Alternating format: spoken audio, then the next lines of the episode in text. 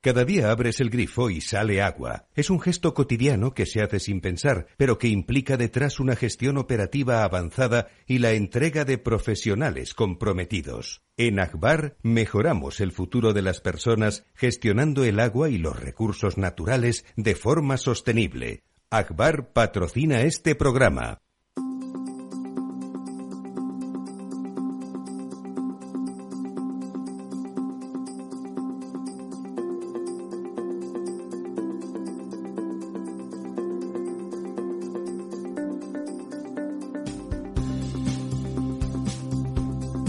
Estado Ciudad, con Ramiro Aurín y Diego Jalón en Capital Radio.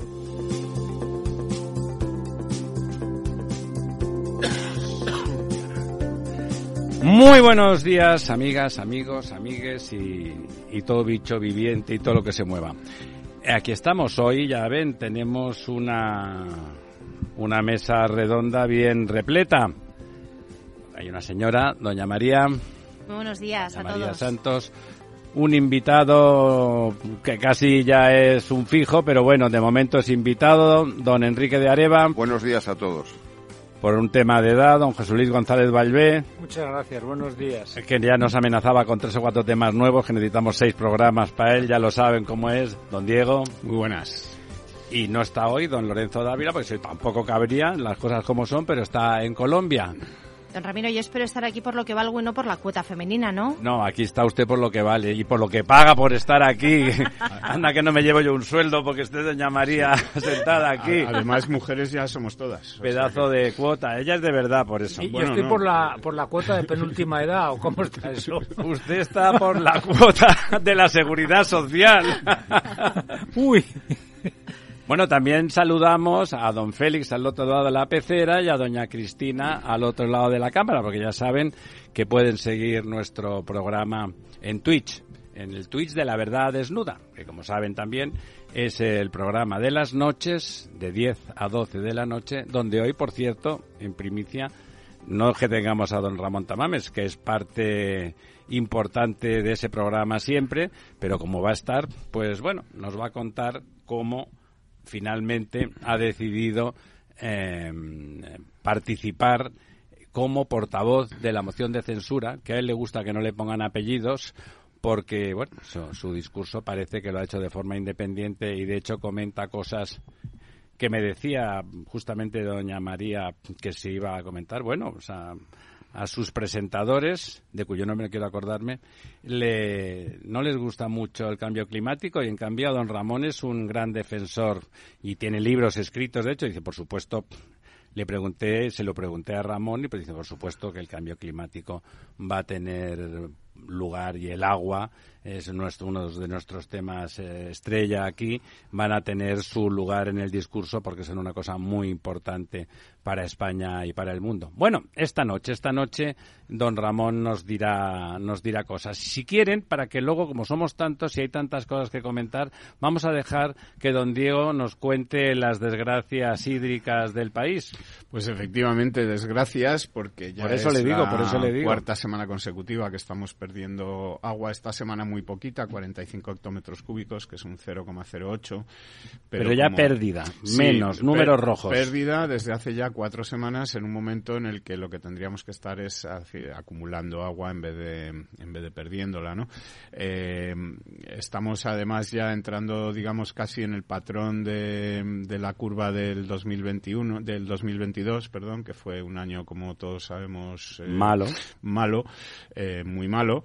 Y bueno, eh, Eres muy malo. las, las cuencas, además, eh, más perjudicadas y que más nos preocupan, pues son las que siguen eh, en, en situación muy grave y, Las del y sur. cada vez peor, que son las, las del sur. Guadiana con un 34%, Guadalquivir con un 25,57%. El Guadiana gana 2 hectómetros cúbicos y el Guadalquivir 1, que estando en un 25% y Es en las na- fechas que estamos con lo que viene por delante o tenemos una primavera excepcionalmente lluviosa o vamos a tener un verano complicadísimo en la cuenca del Guadalquivir con ese 25% para afrontar los meses de, calor. Y de turismo, de calor y de, turismo. De calor y de turismo. Y bueno, eh, el Tajo pierde 72 hectómetros cúbicos y la cosa no va más en la, en la media general, pues porque el Ebro gana 41 y el Duero gana 26. Por lo demás, pues bueno, el Miño Sil pierde 41 hectómetros cúbicos también, el Júcar gana 12, el Guadalete Barbate gana 27. Eh, esta cuenca también es una de las que está por debajo del 30%, el Guadalete Barbate, que está con el 29%. Y quizás señalar también que Cataluña interna vuelve otra vez a perder dos hectómetros cúbicos, se sitúa en el 28%, es la segunda cuenca peor en porcentaje después y de... piensen, lo recordamos siempre, en términos absolutos, como la, el agua embalsada en Cataluña, en las cuencas internas, que son las que afectan al norte, o sea, Cataluña, digo, Barcelona y Gerona sobre todo, hay muy poca agua embalsada, el 28% en términos absolutos es ridículo. Es un embalse pequeño mediano. Sí, ¿eh? son 192 hectómetros cúbicos lo que tiene eh, esta cuenca. Y esta semana, bueno, pues por dar alguna buena noticia, aunque no esté aquí don Lorenzo, gana un hectómetro el pantano de San Juan, que se sitúa ya en 99 del total de 136 de los que puede disponer. Y bueno, pues... Eh, para su uso y disfrute. Para su uso y disfrute y para su tranquilidad, que sepa que, va bien. Que, va bien, que tiene agua para beber y bañarse sin problema. incluso para sacar su su, yate a pasear en verano y esas cosas. O sea que, que todo bien en el pantano de San Juan y todo mal, digamos, en el resto de España o prácticamente en el resto de España. Y decir que para estos días eh, se anuncian lluvias, vuelve a, llover, pero van a ser pues estas lluvias a las que estábamos acostumbrados de toda la vida, que es que llueve, digamos, de, de mitad de España para arriba. La España húmeda, que se eh, decía. y no va a llover mucho. Donde hace falta. Donde hace más falta, que es en. Eh, sí, porque falta hace en todos lados, pero vamos, donde más falta hace, eh, no hay previsto que vaya a llover. Eh, lo que está previsto es, lo que te digo, lluvia pues en el tercio norte o en la mitad norte de España, Habrá precipitaciones de nieve en eh, cotas bajas y también el Pirineo, que también, bueno, pues lo necesita de cara a ese turismo de invierno eh, que del que viven buenas buena parte de, los pueblos del Pirineo y de las regiones del Pirineo. Y por lo demás, pues no parece que vaya a arreglar la cosa esta nueva ola de, de borrascas. Eh, lo que es la parte sur, la cuenca del Guadalquivir, etc. A usted, don Diego, es que no lo puede evitar. Se le nota que es un muchacha.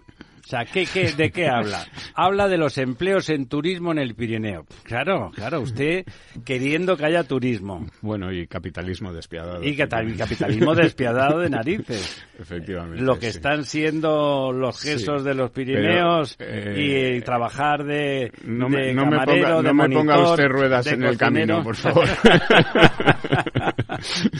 no, la rueda ya sabe que es un invento perverso y capitalista. No me ponga ruedas en el camino que para este viaje no hacían falta esta forja. Esta forja, esta forja de, de, hacer acero y hierro, ¿verdad? Efectivamente. Sí, sí. Tenemos ahí, luego, luego hablaremos de otras, de, cómo hasta qué punto la rueda ha sido una desgracia para la humanidad porque ha forjado esa industria también perversa y malvada que es la del automóvil. Pero antes de llegar ahí, vamos a... Sí, bueno, y el turismo, que las maletas llevan ruedas también. bueno, desde hace un par de años. ya, ya, con eso me lo dice todo.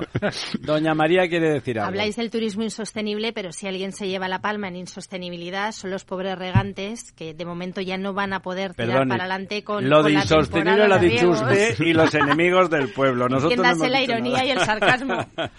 Sí, sí, los pobres, los regantes ya ni, ni son regantes ni son nada, son degantes, a belgas, todos son belgas. Ya ahora mismo los regantes son todos belgas. Eh, antes de pasar al tema del automóvil, que desde luego tiene tal, sí, sí, ahora vamos con usted, ya tiene el dedito que uno no sabe muy bien si le está haciendo una peineta a don José Luis a uno o si es que está pidiendo el paso. Está pidiendo el paso siempre, pero justamente se lo iba a dar, por lo menos le iba a hacer un little homenaje, porque justamente en esta casa esta mañana mañana, en otro programa, ha estado una de esos, le llaman los hombres de negro, pero también hay algunas mujeres que, por cierto, van de rojo, parece ser, que por bastante más agradable verlas a ellas de rojo, perdón, seguramente es un comentario sexista, pero no, no es verdad, es que mi madre era modista y soy sensible al color de la ropa. Cosas de ser eh, un proletario, no un desgraciado capitalista incipiente, porque mi madre la verdad es que aspiraba a algo más. Eh, y doña Eva Pocheva, que era una de esas señoras que venían a ver qué pasa, porque hay un cierto mosqueo. Por un lado le dicen, sí, lo estáis haciendo cojonudo, pero a continuación dicen, bueno, ahora que ya hemos dicho eso, por favor, enseñarme algo. Y ella misma ha dicho, claro, es que los datos resulta que no están. El portal de transparencia parece que no funciona y sería mucho mejor. A lo mejor no había problema si se viera el portal de transparencia y estuvieran bien los datos, claro. Si están mal, el portal de transparencia evidentemente abundaría en lo contrario. Y ya saben, don José Luis lleva meses diciendo que ese portal que se llama Coffee que, sabe a café y estás despierto por la mañana, pues parece que el que lo lleva de coffee nada, ¿no? Bueno, yo creo que eh, aprovechando que has mencionado la visita de la eurodiputada Pocheva Quizá convenga matizar que nuestra vicepresidenta y ministra de Economía, una de las cosas que ha dicho ante la visita de estos europarlamentarios es que era muy curioso que la mayoría fueran del PP y de Vox, la mayoría fueran conservadores. Quizá la, vicepresidenta no sabe que la mayoría en el Parlamento Europeo es precisamente conservadora, es precisamente de centro derecha. De manera que yo y aparte, perdone, si tiene alguien que fiscalizar al otro, es mucho mejor que sea, ya lo dijo, digamos, mínimamente. Ya lo dijo Gödel en su teorema de la incompletitud, que ningún sistema es capaz de evaluarse a sí mismo. Bueno, en resumen, que la mayoría en el Parlamento Europeo es de centro derecha, es del PP, y en cambio esta comisión, si se fija uno en la composición, pues es plural. Hay, hay gente del Partido Socialista, hay gente de los Verdes, hay gente de lo que eran los antiguos liberales, de manera que es una composición bastante plural. De hecho, la señora Pocheva no es de creo Ciudadanos. Que eso es, creo que es del grupo SDALD, que era la alianza que, que, bueno, antes, en la que antes y está Ciudadanos todavía. De manera que primero eh, constatar esa paradoja de que una vicepresidenta del gobierno español se extrañe de que efectivamente venga una mayoría de, o una representación plural, una muestra de lo que es el Parlamento. todo normal. Todo normal. La segunda cuestión es que el seguimiento de este plan es un seguimiento mucho más complicado que el seguimiento de lo que era el plan de fondos estructurales, porque hay dos tipos de, elementos a vigilar que se cumplen, que son los hitos y los objetivos. Un hito, por ejemplo, es aprobar la reforma de pensiones y un objetivo es tener 230.000 puestos de carga de coches un hito es conceptual y un objetivo es, cuantificante. O, más bien conceptual político o estratégico y un objetivo es evaluable eh, es mesurable. Mesurable, es cuantitativamente mesurable, ¿no? Entonces, bueno, hasta ahora la Comisión ha dado por buenos cuando el gobierno español le decía la reforma laboral ya está aprobada, hito cumplido, pero lo que nunca se ha empezado a valorar es si esa reforma laboral ha sido buena o no ha sido pues tan buena. Dicen, que no les gusta bueno, mucho. Entonces, en resumen, en algún momento esa evaluación no tendrá que ser solo una evaluación simplista de que se ha cumplido la, la, literalidad del hito, sino que supongo que habrá que verificar si los efectos de ese hito han sido o no han sido los que se preveían. Ya tenemos coche, ahora vamos a ver si anda, ¿no? Bueno, exactamente, ¿no? Entonces, bueno, esa, esa es una cuestión. La otra cuestión es que hasta ahora la comisión, que se supone que es quien libera los paros, como todos los pagos, como todos sabemos, no tenía ninguna metodología para aplicar el no cumplimiento o el incumplimiento parcial de los hitos. En España son más de 400 entre hitos y objetivos los del plan. No tenía ninguna metodología para, en función del grado de cumplimiento, liberar pagos. De manera que liberaba al 100%. Eh, España le decía ya he cumplido tal y entonces le liberaban se lo creía a, España y a todos los estados o sea que realmente pero parece ser que la comisión ya ha puesto en marcha una metodología para verificar ese cumplimiento parcial o no de hitos y objetivos y en función de ella comenzará no no solo a aplicar esa metodología para liberar total o parcialmente los pagos que le correspondan, sino para verificar si los pagos anteriores han estado o no han estado cumplidos. ¿no? Entonces, eh, y además, claro, como es natural, el peso de cada hito y objetivo tendrá diferente valor. Es decir, habrá hitos y objetivos que pesen uno y habrá y otros objetivos que pesen cinco. Según su importancia. Por ejemplo, la reforma de las pensiones pesará cinco, para entendernos. Y a lo mejor el, el, el hecho de haber conseguido poner los 230.000 postes de recarga de vehículos eléctricos que ahora hay 17.000, pues pesará menos. ¿no? Entonces, en resumen, esa es una cuestión. Y la otra cuestión es que, no sé, quizás sea debido a mi incompetencia informática, que puede ser, pero desde luego el programa COFI sigue sin estar, y lo dijeron además. No, no, lo dijo la señora Pocheva también. y lo ¿eh? dijeron algunos consejeros, porque fíjate que el programa COFI, lo que, su principal virtualidad es que es capaz de volcar al sistema global el cumplimiento que han hecho las comunidades autónomas, que yo creo que casi el 40% de este programa, en, en, más que nada en objetivos, no tanto en hitos, que son más estrategia política correspondiente al gobierno central, las comunidades. Lo gestionan las comunidades. Entonces, hasta ahora no son capaces, y el propio consejero de la Comunidad de Madrid, que ha sido una de las invitadas, decía que siguen enviando sus cuadros Excel para verificar lo que están haciendo. ¿no? De manera que es imposible en este momento, no se puede saber qué es lo que, se está, qué es lo que pasa realmente en el global del programa. Se, se ven algunas pinceladas, por ejemplo, que tenemos 17.000 postes de recarga sobre 230.000 que marcaba el objetivo, pero no, no se es capaz de ver. Están siendo pocos, es el sí, evidentemente están siendo pocos, eh, eh, sí, porque, bueno, ahora ya se habla incluso de 300.000. Eh, eh, yo supongo que a Enrique le gustarán poco los postes estos de recarga de coches eléctricos. Sí, tienen una forma sugerente. Pero están siendo pocos. Bueno, además, ya sabéis que dentro de esos postes de recarga, y él sabe más de eso que yo, los hay normales, que un coche no tarda en cargar 8, 10, 12 horas, y los hay... Para tenerlo en casa por la hay súper rápidos, y, los, y de súper rápidos creo que hay 400 en este momento en España, que son los que permitirían cargar el coche en 20 o 25 minutos. Y si me permites dos comentarios. Pero breves. Breves, sí, no.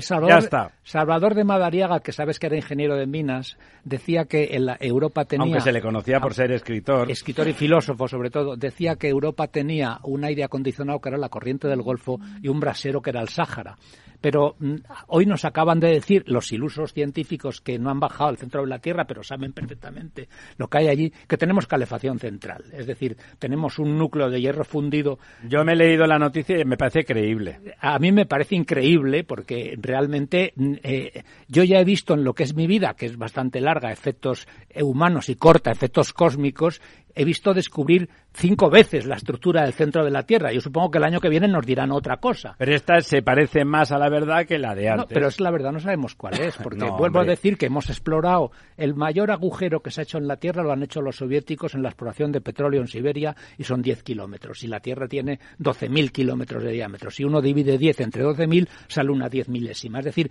conocemos realmente una 10 milésima en un punto. Hombre, pero lo de las ondas funciona pero las ondas, también. No pero me las ondas, que pero no perdona, ingeniero. Sí, pero las ondas son un parámetro sobre una miriada de parámetros. Es decir, lo que no puedes tú es porque sabes las ondas de, procedentes de los terremotos o de tal, decir que con eso ya eres capaz de definir el centro de la Tierra. Hay una miriada de parámetros de temperatura, de composición geológica, química, de térmica. don José Luis, como esas cosas me gustan, nada, me permití leerla, tanto la noticia como los comentarios aledaños que otros tantos científicos que no habían que no habían metido mano, por lo tanto no se ponían la medalla y bueno, pues parece que tiene una aceptación grande pero la metodología empleada en la definición. Fíjate, Ramiro, por ejemplo, lo hemos comentado alguna vez. Es usted un incrédulo. No, no. Luego irá a misa y dirá que cree es cuantitativo, es cuantitativo. De la radiación del Sol, los propios científicos dicen que conocen 10 elevado a Pero eso está muy lejos. A menos 24. A mí me gustaría saber, o sea, lo que no sabemos es cuánto habría que conocer del centro de la Tierra para definirlo con exactitud. Lo que no puede permitirse es que porque un parámetro, que es la, velocidad del sonido de transmisión de los terremotos, o con, es, lo que han estudiado, con ese parámetro son capaces de definir completamente el centro de la Tierra. Es decir, es como la definición que haría un murciélago del centro de la Tierra. Es la que podría hacer un murciélago. No me mire, cuando diga murciélago, no me mire, que ya no me acuerdo De manera que yo, eh, sinceramente, sería mucho más humilde y, y pondría en cuestión la, el rigor cuantitativo de esa medición. Otra, quería decir algo más, de, es decir, siempre apreciamos, yo le llevo la contraria porque si no, don José Luis parece que tiene razón y tampoco es eso, porque nosotros no se sabe, pero lo suyo tampoco. Pero es verdad que una dosis de, escepticismo bien, bien fundamentado, bien fundamentado en una cabeza bien amueblada y con una cantidad de conocimientos ridículas según él y las escalas que hace, pero muy importante comparado con la mayoría de los seres humanos, me parece, me parece saludable para que nadie se lleve frustraciones. Bueno, imagínese usted no, con los relatos políticos. Pero sobre todo, Ramiro, porque cada año, cada dos años nos cambian eso. ¿Quería usted decir otra cosa? Sí, la última cosa que quería decir, que le ha lanzado en, en la red LinkedIn, es que eh, hay un cálculo de la deuda pública española que la evalúa en un billón trescientos treinta y ocho mil millones, que es algo así como el 113,1% del PIB. Eso es lo que se está diciendo. Yo he sumado, yo he sumado y seguramente me he equivocado, seguro, y lo he lanzado en LinkedIn para que, como me haya equivocado, me digan, te has equivocado en esto. A mí me sale un billón, un billón setecientos setenta y siete mil millones, el 133%. La, la deuda eh, oficial, la oficial no computa la deuda, digamos, entre administraciones, es decir, lo que le no, claro, no, las no la debe computar, no, claro, al Estado, claro, claro, no, la deuda, que no tiene por qué haber redundancia, pero efectivamente la, la, deuda de más o menos en grandes cifras, lo que creo que no se está computando y no sé dónde se pone son los 100.000 millones de la seguridad social. Es decir, eh, la deuda del Estado, la Administración Central, sigue siendo un billón trescientos, más trescientos mil millones de las comunidades autónomas, veinte mil millones de las corporaciones locales y cien mil millones de la Seguridad Social, sale el billón eh, setecientos setenta y Eso es lo que le digo que no se computa, porque no están computando la deuda de las comunidades autónomas, la deuda de los ayuntamientos. que no es hacia afuera, sino que es eh, entre, entre comunidades. no, porque las comunidades, pero perdóname, las comunidades emiten deuda pública fuera de España. pero no toda la deuda es emisión de, bueno, eso es lo que habría que aclarar. Es decir, eso es lo que no, efectivamente, es verdad y, en eso. Le insto a que se lo mire usted seriamente. No, yo, yo, yo Porque parece usted un científico de esos de las ondas. Yo no soy capaz de, ir más allá porque probablemente es un tema metodológico. Entonces no sé exactamente qué metodología y como se, le ocurra para ir más allá, coger las cercanías de Madrid, no se lo recomiendo porque está el gobierno Por cierto, es la primera vez, para que todo el mundo es la primera vez que en el Ministerio de Fomento, nuestro Ministerio de Fomento y de Obras Públicas y Transportes, hay dos alcaldes de pueblo al frente del Ministerio. Por cierto, antes de cómo va, estamos a punto de la publicidad casi, quiero romper una lanza justamente en el tema de los trenes. Ha dimitido la única persona que se podía decir de los políticos, no de los técnicos por debajo, que era competente. La secretaria de Estado. Sí, han nombrado un exalcalde. La, la secretaria de Estado era una ingeniera muy competente y claro, también está al albur de las políticas que había que hacer. Pero en, general, en el, en el estándar profesional, se la consideraba una persona capaz y que generaba ninguna desconfianza. Otra cosa son las políticas que tuviera que aplicar y por lo tanto la han hecho dimitir a ella y se ha puesto a un triunfador, a un triunfador que conoce bien don Enrique, que es el que llevó el PERTE del automóvil, que no ha descarrilado de milagro o sí ha descarrilado y no nos hemos enterado del todo. O sea que, bueno, ya entonces podemos estar tranquilos. ¿no? ¿Qué, qué, mal, qué puede pasar mal, que diría don Diego? Doña Isabel Pardo, es eh, la persona a que te refieres que eh, desde el punto de vista técnico, desde el punto de vista de trabajo, ha sido una excepcional secretaria de Estado. La, mejor de ese ministerio. Y antigua presidente también de, de, ADIF, ha sido, ¿no? Ella También con conocimiento de causa y no porque sí. No, y además adorada por su propio equipo. Sabemos que a nivel de salud no lo ha pasado bien este último año por un tema de una enfermedad un poco que castiga continuamente a todo el mundo. Ella lo ha pasado, pero se ha recuperado bastante bien. Y yo creo que eh, su labor se verá mm, cuando pase este gobierno. veremos todas las acciones que se han hecho y eh, en sustitución de, de, esta persona han puesto a Raúl Blanco. Raúl Blanco, que es el antiguo secretario de Estado de Reyes Maroto, con lo cual hemos conseguido eh, asignar el 29,6% del PERTE de automoción en un periodo mm, de aproximadamente un año. Quiere decir que hemos fracasado en un 71% sobre el dinero asignado para un sector como es el de automoción en España. Lo dicho, mejorando sin pausa. Y sin pausa nos vamos a publicidad y volvemos en un par de minutos.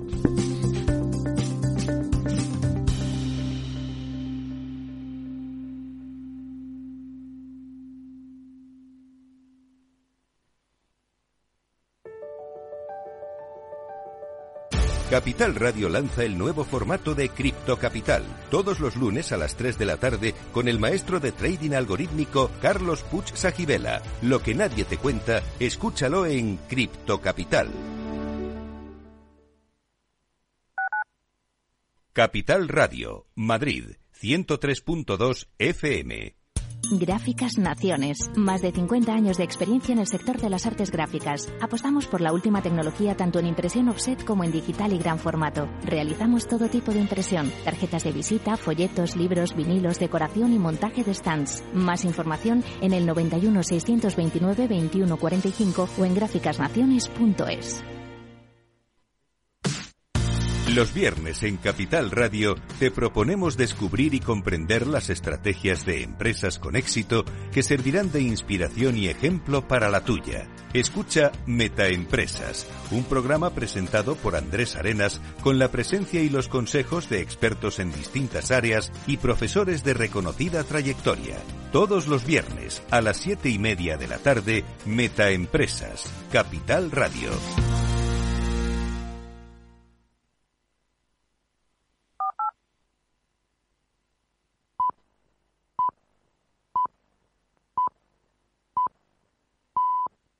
El Estado Ciudad, Capital Radio.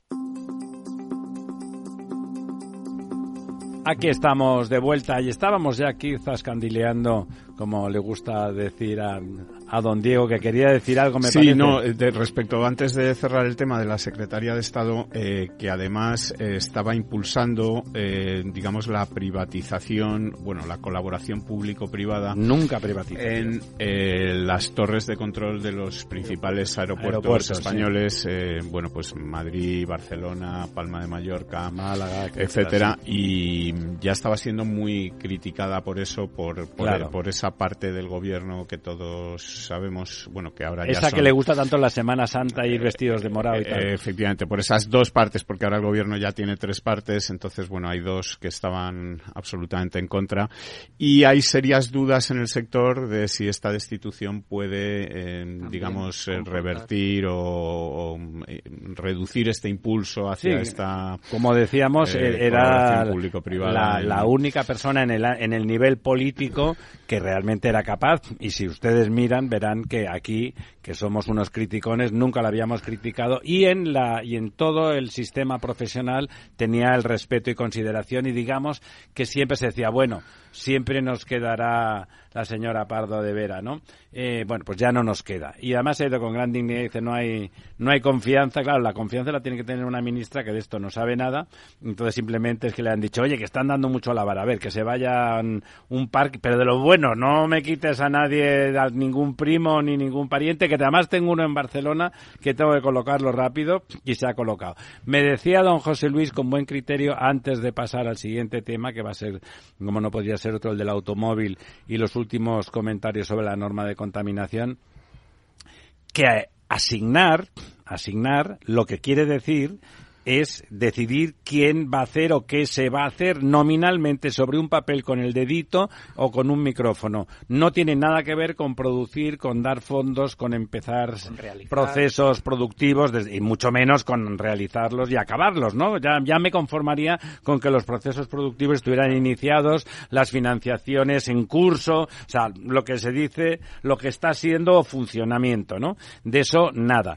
Claro, ahora cuando los señores de negro y las señoras de rojo, que como van a criticar, van a ser malignos, por supuesto, eh, se den cuenta de que todo la parafernalia y las sonrisas de Pedro el Guapo, etcétera, son asignativas, son asignativas pero no productivas, pues a lo mejor empiezan a cabrearse y a decir que hay que o devolver dinerín o, o por lo menos poner una cautela muy intensa y unos focos de esos de teatro y distanciamiento brechtiano. Vamos a tener distanciamiento brechtiano. Van a mirárselos así de lejos, como mirando al público y diciendo esto, esto no va, ¿eh? Fíjate que en los fondos estructurales, que, que de alguna manera su cumplimiento es mucho más cuantitativamente controlable, porque se refiere generalmente todo era objetivos, actuaciones. son infraestructuras de un tipo o de otro. En este momento, el periodo 2020, 2000, el que acabó en el 2021, el 14-21 está al 40% de realización. ¡Qué horror!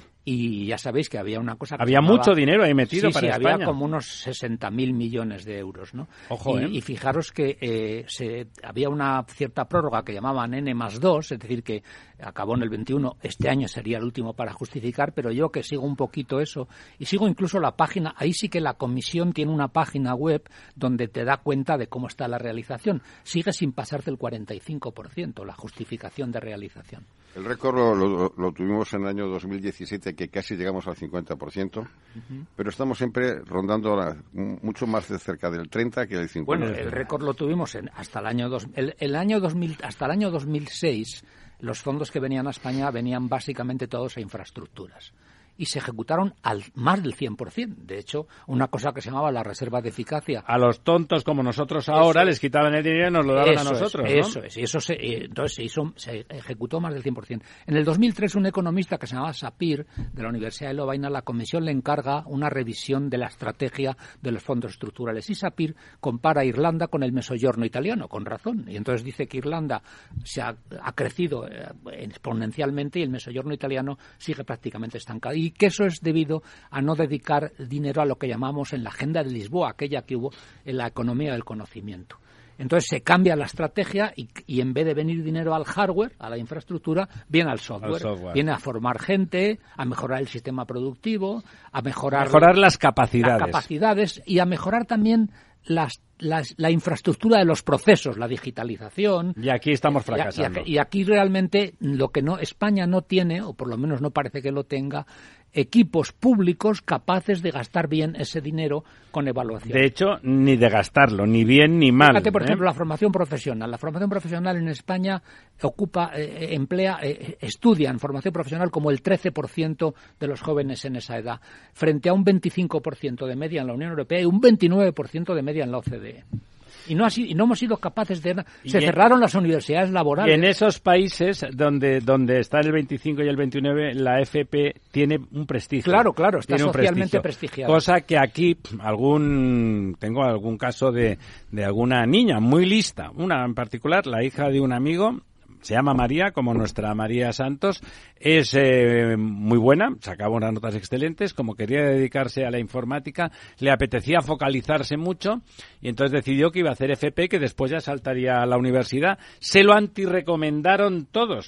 E- ella insistió, lo hace, pues nada, se dedica a sacar dieces y a aprender por su cuenta, pero es verdad Sí, que, sí. que desde el propio sistema educativo Sí. se desprestigia muchas No, veces. hay- no digo que siempre, pero muchas hay un, veces. hay un dato muy concreto. Se cierran 13 universidades laborales que estaban formando a medio millón de jóvenes y se abren 80 universidades literarias, digámoslo así. Eso es lo que llaman ahora la formación profesional dual, que está orientada a lo que el mercado laboral demanda. Y en el caso de informática, igual que, que las ciencias audiovisuales, el mercado laboral prefiere a los técnicos que se han formado en formación profesional a los licenciados, porque Claro. tienen unas capacitaciones Claro. mucho, Muy- más, mucho más prácticas. Exactamente. Bueno, y Sí, vamos y, al... y además el mercado laboral eh, está falto de, De ese nivel intermedio, de- de ¿no? técnicos intermedios, Sí, sí, de, claro. bueno, y es donde hay puestos de trabajo sin cubrir, aparte de esos famosos, bueno, de eh, nuevas tecnologías, No, no, etcétera. en pero, cofradores, pero, eh, eh, carpinteros, exactamente, albañiles, albañiles, obra, electricistas, mecánicos etcétera, buenos. que además cobran buenos sueldos, es decir, eh, y está sobrado pues de psicólogos, sociólogos, eh, Sí, sí, claro. abogados, etcétera, Sí. que, que no encuentran trabajo y tienen que acabar. Sí, la eh, Confederación Nacional de la Construcción dice que faltan 500.000. eh, de esos. efectivamente. Déjenme que pasemos de la construcción al automóvil porque, bueno, no dejan de pasar cosas. de- de hecho, don Enrique está, está preparando un, un evento con gente muy importante del sector para no de- demostrar, poner negro sobre blanco lo que ya sabe todo el mundo con cara y ojos, lo que ya sabe todo el mundo, y es que el discurso que se ha hecho no es viable, o sea, no, no es que sea criticable, que es mejor o peor, no es viable y además mm, llevará a la ruina, como también le gusta mucho decir a don Jesulís, pero no le dejo abrir la boca en este momento, a la joya de la corona de Europa, que es la industria automovilística, esos automóviles que en su gama alta llenaban las películas incluso de Hollywood, pero acaba de salir una no sé si llamarla directiva sobre contaminación que particularmente la industria automovilística la va a perjudicar mucho y que incluso el presidente de Volkswagen, un inglés buen amigo de nuestro don Enrique, eh, le ha pedido al gobierno que haga algo al respecto. Sí, bueno, en este sentido tenemos que, pensar que todavía eh, tiene que pasar en el proceso por la, votación definitiva en la Comisión Europea. Ha pasado eh, los dos de los tres. El trílogo. El trílogo conocido y es eh, la imposibilidad de poder eh, matricular en el 2035 vehículos con combustión interna. Curiosamente, esto ha sido la semana pasada y ya se está empezando a manejar la tormenta perfecta. La tormenta perfecta viene porque un país como Italia, que tiene un peso importante a nivel de branding y de marcas que está integrado dentro del grupo Stellantis con... son marcas suyas, además. Sí, sí. Bueno, pues no ha dicho que no, pero dice que bueno que es muy arriesgado hacer una prohibición de este tipo en solo 12 años cuando la industria del automóvil necesita unos niveles de retorno a las inversiones muy amplios. Don Enrique, es que si hubiera dicho que no, no hubieran sido italianos. es una cosa. Bueno, pero ya se han sumado tres o cuatro países más al tema de vamos a analizar un poco más en profundidad qué impacto tiene eh, estas leyes en el empleo, en la riqueza, claro. Estas leyes que estamos aprobando únicamente en Europa, porque hay que recordar que hemos batido el récord del mundo de emisión de CO2 este año del 2022, a pesar de tantos planes en todo el mundo, en todo el mundo, y somos los únicos, como los templarios que iban a las cruzadas eh, eh, dándose de golpes con el resto del mundo, que está haciendo algo por el tema de la esclavización, porque China, por ejemplo, después de la pandemia, ha puesto en marcha todo el mecanismo productivo para seguir bajando precios con eh, todo el carbón posible ha habido y por haber. Y, lo mismo está ocurriendo en muchos mercados. Europa. En Alemania, dígalo. Los estupendos alemanes también están alemanes carbón, los más verdes del mundo. Sabemos que hay una especie de enfrentamiento en una parte de Europa entre un país que tiene mucho gas y que tiene mucho petróleo y sabemos que al final la energía es necesaria, lo mismo que el agua, para eh, seguir desarrollándonos. Europa es el tercer mercado global de automóviles, después de China, que es un mercado interno de 25 millones de unidades, Estados Unidos contando con la producción mexicana y canadiense es de 17 millones y medio, y Europa hemos llegado durante muchas, muchos años a la cifra de superar los 15 millones de vehículos. En este sector en Europa trabajan aproximadamente 14 millones de personas, eh, donde en España aportamos 1,8 millones de empleos de forma directa y indirecta, donde hemos llegado a ser octavo fabricante del mundo sin ninguna marca en nuestro país, con una cota cercana a los 3,3 millones de unidades, y donde actualmente renqueamos por encima de los 2 millones y la tendencia a la baja. ¿Y en Europa cuánto ha sido la bajada? También se ha notado mucho la bajada en Europa, ¿no? Eh, estamos ahora mismo en unas cifras cercanas a los 12 millones. O sea, la tendencia es que hemos perdido una, una cantidad cercana a los 3 millones de unidades por una regulación excesivamente exigente. En el Son un 20-25% en Europa. Mm. Sí, sí, y esto es producción, pero si vamos al, al, al, otro extremo de la cuerda, que es la compra, la compra de vehículos, hay mercados en que ha bajado más del 40. Más del 40. Sí, más del 40. O sea, el año pasado se ha vendido menos del 40% que en el 2019, para entendernos. Sí. Nosotros, nuestro mercado natural en España, para que entiendan un poco los oyentes de cuánto es, ha solido ser en la última década aproximadamente un millón y medio de unidades. Llevamos tres años que ranqueamos por encima de las 850 900 mil unidades, con lo que eso significa. El otro día, hablando con un viejo conocido, con el presidente de la Asociación de la Distribución en España, eh, me ha comentado pues que solo en distribución, que es en las redes de, de servicio y concesionarios, se han perdido 15.000 empleos eh, de 165.000, estamos Todo esto sin que hayan entrado en eh, los planes en marcha, sino simplemente a base de micrófono y asignaciones políticas, ¿no? Exactamente, o sea, porque nosotros al final lo que hemos visto en análisis de los fondos de Next Generation, que el 57% de los fondos no van a la empresa, van al Estado. Digo, ¿cómo puede ser que estos fondos que inicialmente eran diseñados para Mm, movilizar la economía después de la pandemia, nos encontremos que el gran consumidor de los fondos teórico, porque no sabemos la información en COFI no, no figura, pero sabemos que sí se asignan el 57% de esos fondos a entidades eh, administrativas del Estado. Ha dicho el 57%. 57%. Es tremendo. Y tenemos únicamente el 43% teórico, porque si hablamos con presidentes de comunidades autónomas, como ha pasado a mí en alguna ocasión, eh, me dicen cosas tan peregrinas como, pero ¿cómo es posible que nos digan que sí a temas de el agua, por ejemplo, donde nosotros somos expertos y desde Madrid no pueden saber más que nosotros, ¿no? Y les asignan para dinero para programas que no se les entregan, solo se les asigna para cosas que no tienen ningún interés en la autonomía. En cambio, para temas de generar riqueza y valor, sector agroalimentario, eh, Pero se puede contratar mucha gente y paniaguar a mucha gente con esos millones. Ah, ¿eh? eso ya no lo sé porque, como nos han informado, todavía no está disponible eh, el programa COFI para el portal de transparencia que exige la Unión Europea. Siga, siga. No, yo, ¿qué quiere que le diga? No, Pues, no, no. Entonces, que yo el- espero su que- amigo Wayne, ¿qué, ¿qué le parece? ¿Le va a hacer casos? ¿Qué relación tiene alguien como el presidente de Volkswagen de España con el, pres- con el presidente de, de España? Mi amigo Wayne... Le ha pedido, le ha pedido explícitamente que proteste por esa mm, por esa directiva de contaminación y me decía usted antes fuera del micrófono que es que en España nos perjudica mucho más que al común porque hacemos coches pequeños que tienen menos elementos de discriminación en la contaminación. Vamos a ver. Nosotros somos un país productor de, sobre todo, de tres tipos de plataformas, que es en, en el ámbito industrial se denominan A, B y C, que son los coches pequeños, los utilitarios y los coches medianos. No hacemos ningún vehículo en España de plataforma que tenga un wheelbase, una base que tenga más de 440, donde estos vehículos, que son los de gama media y gama alta, se producen generalmente en el centro de Europa. ¿Por qué? ¿Por qué producimos este tipo de vehículos? Pues porque tenemos un mercado que está orientado principalmente a la exportación.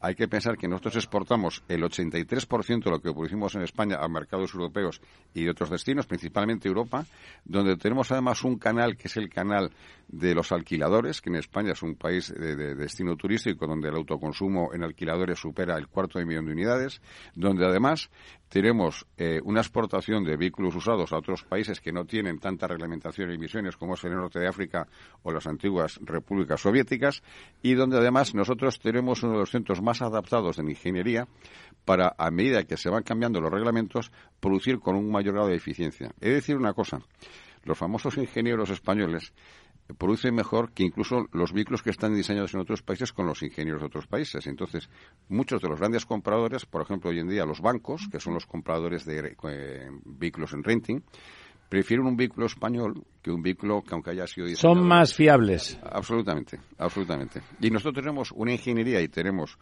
una capacidad de producción hasta el cierre de Nissan de 3 millones y medio de unidades y actualmente estamos peleándonos probablemente con Marruecos, que, que así que ha subido Marruecos a un millón ciento cincuenta mil unidades. en Marruecos les, les damos dinero 800 millones Bueno, para su agricultura y aquí prohibimos el regadío. eh. Doña María, ¿qué quería usted decir? Yo quería poner sobre la mesa el, el problema que, que esta deriva descontaminante y descarbonizadora va a tener para el transporte por carretera. Y hemos visto cuando ha habido cierres patronales del transporte el colapso que ha habido y bueno, pues eh, todo el impacto que tiene para la sociedad en su conjunto, pues desabastecimiento, eh, problemas de, de todo tipo. Y en teoría de aquí a 2040 solamente el 10% de los vehículos industriales eh, van a poder seguir. Otra mentira, los grandes camiones eh, no, no son eficientes desde el punto de vista Estamos de la pendientes de la resolución de poder adaptar la- el, el transporte y el, y el almacenamiento del hidrógeno verde. Yo, Eh, yo creo que todo esto enlaza un poco con lo que comentaba José Luis del centro de la Tierra, es decir, que con, con tres chorradas hemos decidido que sabemos, vamos a prever el futuro para las próximas décadas y no solamente lo vamos a prever, sino que lo vamos a organizar, a planificar. Es es más y- grave lo del y- coche que lo del centro de la No, Tierra. bueno, Al final pero- lo del centro de la siendo, Tierra, o sea, ¿qué que da, decir no? que obedece a la misma Pero- forma Era. de, de pensar, ¿no? Sí. De, de decir, es decir, con, con tres datos que tenemos, pues hemos decidido que, en fin, y luego además a, a esta idea de la política de que puede dirigir la sociedad, de que las cosas se pueden hacer con prohibiciones y de que, que en fin, que, desde... Es que si no tienes argumentos solo puedes prohibir. O desde cualquier lado, pu- pues pueden decidir cómo tenemos que ir, en qué vehículos y cómo tenemos que hacer las cosas, ¿no? Que, que en fin, es un poco el final de toda esta idea que teníamos de sociedades libres y abiertas, ¿no? Porque esto es una sociedad dirigida y, en fin, que Una sociedad que se está arruinando, ¿eh? nos, que La que europea. nos han han colado eh, sin que nos demos cuenta, ¿no? Poco a poco, pues... Con, este sistema lo que le hemos abierto las puertas, y es una cosa que se está negociando en estos momentos, es a la entrada de vehículos chinos en un mercado que anteriormente les era muy difícil por los temas, los, los temas de seguridad, porque eran vehículos que no tenían los estándares de Eurocap que exigía para comercializar en Europa. Pero al ser líderes mundiales con el 75% de las baterías, incluso Ford está pensando vender una de las plantas a un fabricante chino, pues ya por aquí entren con la alfombra roja en el mercado, vehículos de 20 a 25.000 euros eléctricos con baterías de de ese tipo chinas. No, José Luis que me está pegando patadas no, que fíjate que incluso la publicidad de venta de vehículos en España en este momento es este coche coreano vale 8.000 euros menos que este coche alemán y, está, y tiene más fiabilidad. Esa es la publicidad. Y yo quería hacer una... El coreano aún. Sí, sí, y yo quería hacer una referencia a lo que se ha comentado. El, eh, la mayor mm, pega que se le pone a la ciencia del cambio climático es que está actuando por algo que los científicos llaman el principio de precaución y no el principio de realidad. Es decir, por si acaso vamos a hacer todo esto, no, no porque lo sepamos que va a pasar. ciencia cierta, Pero fijaros que curiosamente esa misma ciencia hay un caso que ya sé que es un caso conflictivo y no voy a entrar en el fondo de la cuestión, pero sí en la aplicación científica del principio de precaución que no se aplica en el aborto.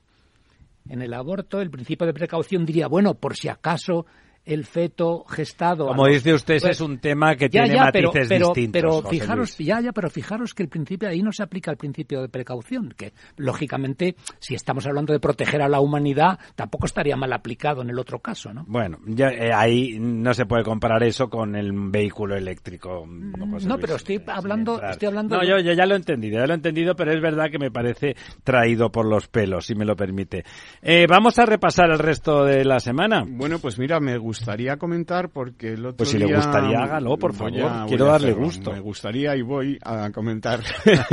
eh, porque además el otro día lo trajo aquí al programa María y, y don José Luis. Bueno, trataba de, poner paños calientes, es decir, que esto, en fin, eh, hay que tener paciencia. El tema de las cercanías. el tema de los cercanías, ¿no? De los cercanías en Madrid, donde, bueno, pues eh, parece que lo que está denunciando ya la Comunidad de Madrid directamente es la falta de inversiones, la falta de interés, el Un bloqueo. La, dejadez por parte del gobierno central de Renfe. Eh, de Renfe en los cercanías de Madrid para producir esta esa Renfe que no sabe que los trenes que caben en un túnel. Esta sensación de caos y en este sentido, pues eh, los alcaldes de varios municipios madrileños se van a manifestar en el, frente al Ministerio de Transportes, bueno, pues para exigir que, que alguien haga algo, porque está bien arreglar esto de los trenes que no caben por los túneles, pero si caben por los túneles pero no funcionan, y se paran, pues tampoco es eh, mejor arreglo, ¿no? Pero han puesto a Raúl Blanco para solucionar todos los problemas. Bueno, entonces ya, como dice siempre don Diego, ¿qué puede pasar mal, no? ¿Qué puede ir mal, ¿Qué puede ir mal, no? bueno, y hay alguna otra cosa que, que podemos comentar. Por favor. Por ejemplo, eh, las energéticas eh, que van a, eh, han recurrido como sabéis, por, por la vía legal el impuesto este extraordinario que en realidad eh, no es un impuesto porque sería una doble imposición, entonces se ha, se ha disfrazado de prestación patrimonial pública de carácter solidario, que es como llaman ahora eh, estas personas que, que, llaman el progenitor gestante al padre y estas cosas, eh, bueno, pues han, han preparado, están preparando una denuncia ante la Comisión Europea contra este impuesto. En este digamos, conglomerado de empresas que, que participa en esta denuncia, pues están Endesa, Iberdrola, Naturgy, EDP, Acciona, eh, Repsol, Cepsa, BP, eh, en fin, un conglomerado de, de importantes empresas que además de esta denuncia que sería más bien política que otra cosa, pero no tendría, digamos, consecuencias prácticas, eh, tienen ya preparadas o puestas en marcha pues eh, recursos ante la Audiencia Nacional, ante eh, el Tribunal Constitucional, incluso recursos de anticonstitucionalidad, etcétera, eh, y ante el Tribunal Supremo frente a esta eh, intención, bueno, ya no intención, sino frente a esta eh, imposición por parte del gobierno de este impuesto, digamos, extraordinario, que no es un impuesto eh, como tal, aunque el gobierno dice que es un impuesto, porque sería una doble imposición que sería anticonstitucional, ¿no? No sé si queréis comentar algo sobre este asunto.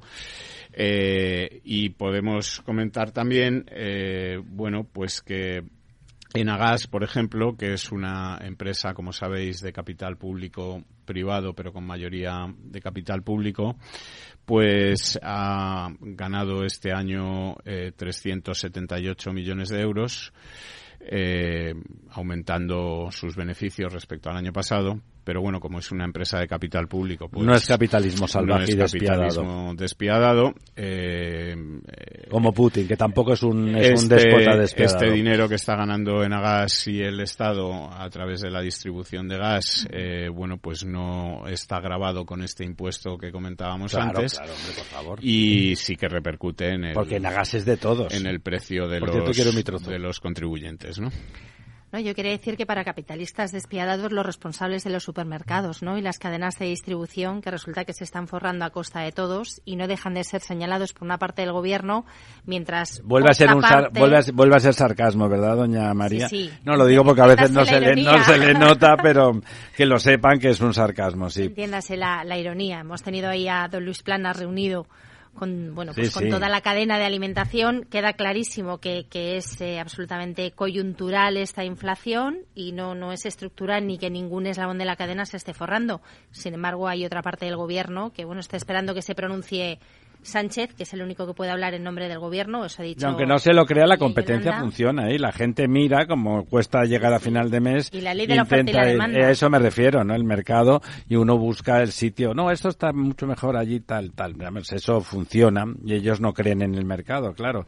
Y como no creen en el mercado, pues, pues todo eso. Eh, ¿Quería usted decir que algo? que Nagas, ¿Qué, pregunta más tonta? Don José Luis siempre quiere decir que algo. Nagas eh, realmente el capital público es del 10%. ¿eh?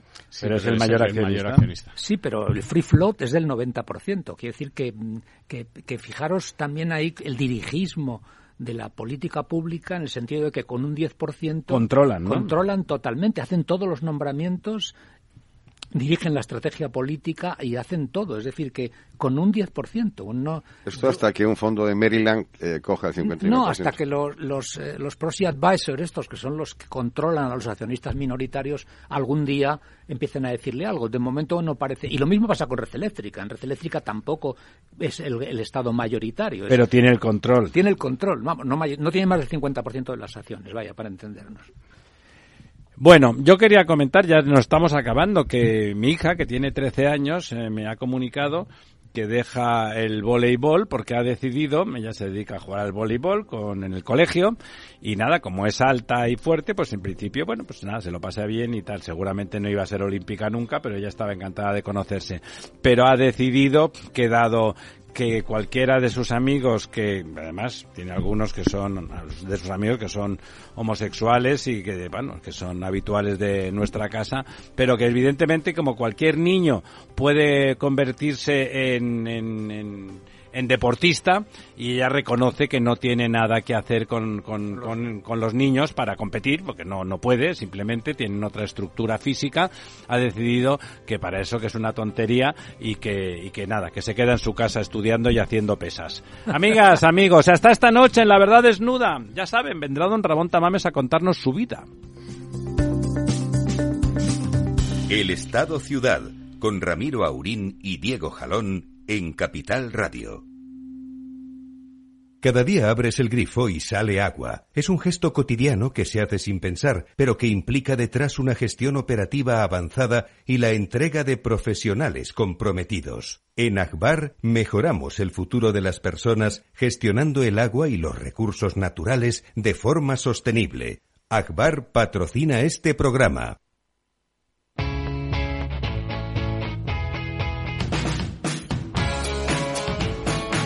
Economía despierta.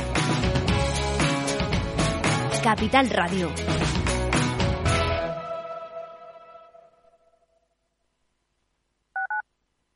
Capital Radio 103.2. De la mano de Alejandro Mazón y el equipo de Cuídate Deluxe, llega el chico del chándal a El Balance para ayudarnos a estar en forma y mejorar nuestro bienestar general. Los miércoles a las ocho y media de la tarde en El Balance. Capital Radio. Disfruta de la mejor cocina gallega en Montes de Galicia. Todo un clásico moderno en el barrio de Salamanca. Disfruta de la variada dieta atlántica, de las mejores carnes y pescados tratados con respeto y transparencia y regados con una de las mejores bodegas de la zona. En grupo, en familia o en pareja, Montes de Galicia te ofrece el espacio perfecto en cada ocasión. ¿Está pensando en montar una empresa pero no se atreve a dar el paso en solitario? Busca una marca conocida y consolidada que le respalde. En Franquiciados le ayudamos a elegir el negocio que más se ajuste a sus necesidades. Franquicias de éxito, innovadoras, de baja inversión. Los miércoles a las 12 en Capital Radio tienen una cita con el único programa de radio de España especializado en la industria de la franquicia. Franquiciados con Mabel Calatrava.